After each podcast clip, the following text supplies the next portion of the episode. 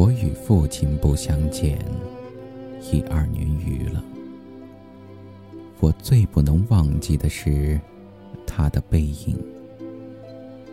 那年冬天，祖母死了，父亲的差事也交卸了，正是祸不单行的日子。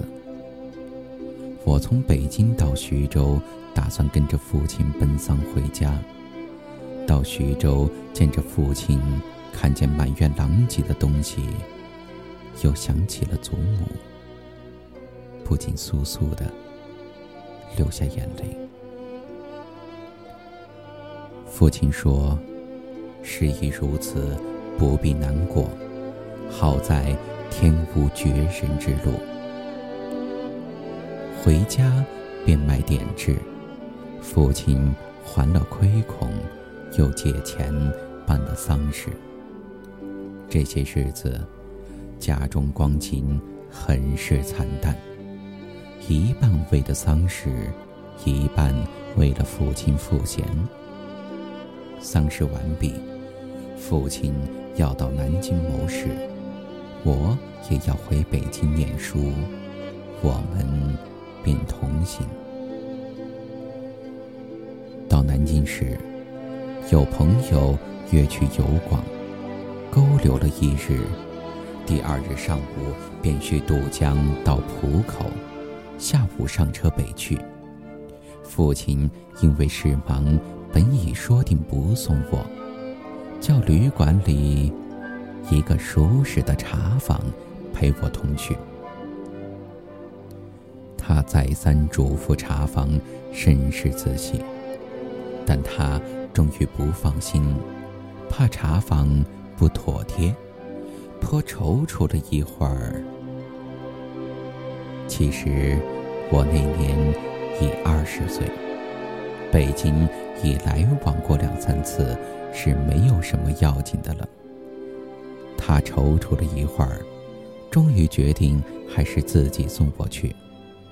我再三劝他不必去，他只是说。不要紧，他们去不好。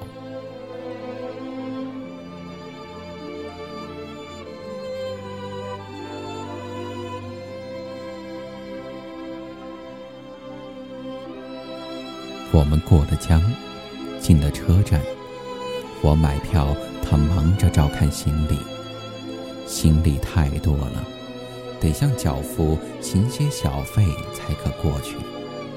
他便又忙着和他们讲价钱。我那时真是聪明过分，总觉他说话不大漂亮，非自己插嘴不可。但他终于讲定了价钱，就送我上车。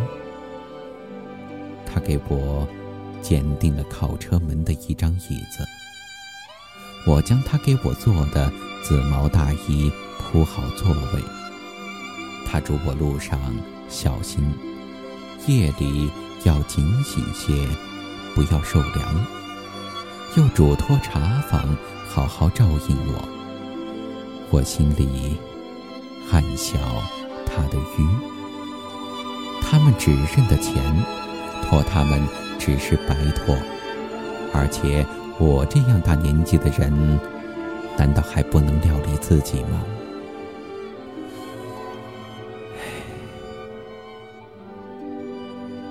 我现在想想，我那时真是太聪明了。我说道：“爸爸，你走吧。”他往车外看了看，说：“我买几个橘子去，你就在此地，不要走动。”我看那边月台的栅栏外有几个卖东西的，等着顾客。走到那边月台，需穿过铁道，需跳下去，又爬上去。父亲是一个胖子，走过去自然要费事些。我本来要去的，他不肯，只好让他去。我看见他戴着黑布小帽，穿着黑布大马褂儿。深青布棉袍，蹒跚地走到铁道边，慢慢探下身去，尚不大难。可是，他穿过铁道，要爬上那边月台就不容易了。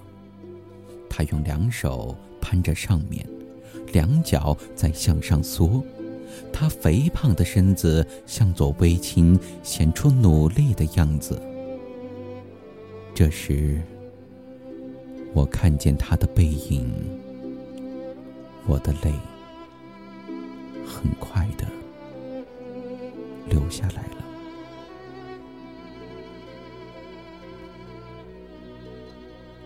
我赶紧拭干了泪，怕他看见，也怕别人看见。我在向外看时，他已抱了朱红的橘子往回走了。过铁道时，他先将橘子散放在地上，自己慢慢爬下，再抱起橘子走。到这边时，我赶紧去搀他。他和我走到车上，将橘子一股脑地放在我的皮大衣上，于是。扑扑衣上的泥土，心里很轻松似的。过了一会儿，说：“我走了，到那边来信。”我望着他走出去，他走了几步，回过头看见我说：“进去吧，进去吧，里边没人。”等他的背影。混入来来往往的人里，再也找不着了。我便进来坐下，我的眼泪又来了。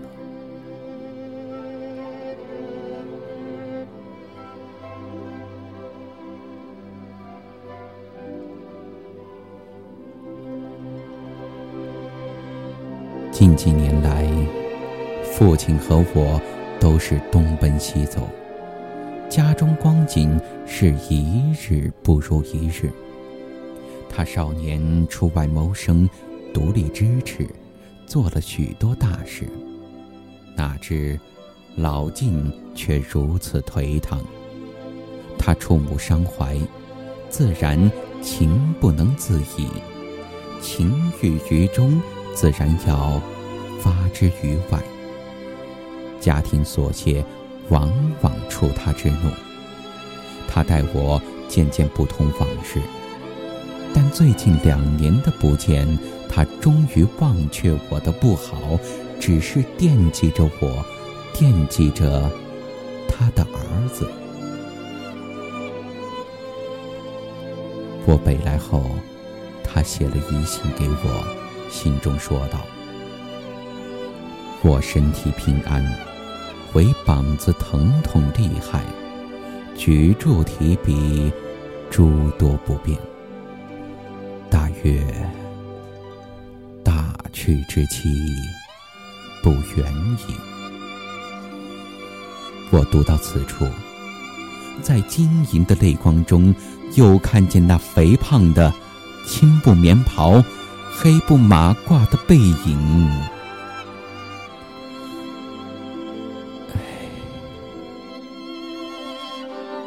我不知何时再能与他。